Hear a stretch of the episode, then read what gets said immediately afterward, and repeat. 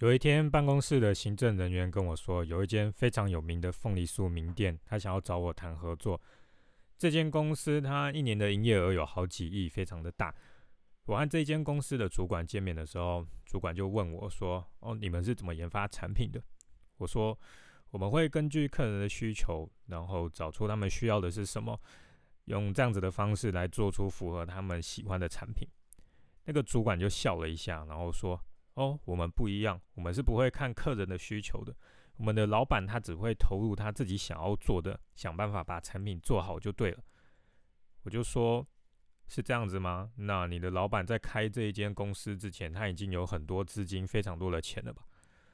主管就有点尴尬，他说：“确实，我们老板在开这间凤梨酥店之前，他已经在别的行业赚了好几千万了，所以这种做法也是我们比较适合啦。”我就跟他说：“你们有这么多钱，想要用烧钱的方式来转变人类的消费行为，这个很 OK。问题是，像我这种一开始创业，没有很大笔的资金来烧的人，当然是要根据客户的需求来设计产品嘛。在网络跟杂志还有书里面有很多的文章，都是拿大企业的做法和经验来歌功颂德，然后教你应该要怎么做。这种东西你看看就好。”因为绝大多数它是不适合中小企业的。比起这种文章，我更喜欢追踪那些中小企业的老板，他们写出来的东西都是血淋淋的实战经验。而且最神奇的地方是，这些能成功的老板，他们的逻辑概念是非常接近的。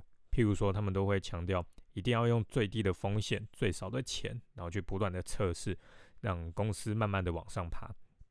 其他的作者那些歌功颂德大企业的文章，他们会怎么写？他们会写说，你拿一大堆的钱直接狠狠的砸下去，然后文章会告诉你，不要害怕失败，害怕失败那就输了。这个是什么废话？也不想一想，大企业它背后有多少的资源，有多少的股东在支持，砸钱失败了，他们可以爬起来非常多次。那一般的中小企业，砸一次钱没有成功。就要花一辈子的时间来还债，好吗？甚至我还看过一间企业，它刚开始每年赔好几亿，撑到第七年，它终于开始赚钱，然后成功了。作者的结论是什么？作者写，要像这间公司一样，永远不放弃，咬牙撑下去。对中小企业来说，根本就不是这样嘛。策略错了就要马上改，不是死守在那边。普通人哪来这么多钱，每年花个好几亿撑？所以你看到这种文章报道说大企业是怎么成功的，这些都看看就好，不用太在意，因为他们已经累积了非常多的钱跟资源，他们才能用这样子的策略。就像那一间凤梨书店哈，他可以这么豪迈的说，哦，他只做他想要做的东西，让客人来配合他，那是因为他背后已经有很庞大的资金，因为连那个主管都承认这一点嘛。如果我一开始跟他一样，那我早就倒了，好吗？要说服人类接受新的需求，需要花非常多的资源来说服，才有机会办到。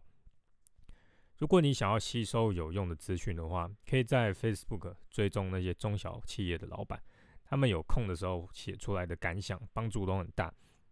或者是你也可以加入我们的创业行销讨论社，看看各行各业他们经营公司的现实面是什么，这些都是新闻报道和杂志里面很难看到的。另外，再回到凤梨书店这件事，好，他们为什么要来找我谈？因为他们发现客户有新的需求，所以想要找我的合作来满足客户。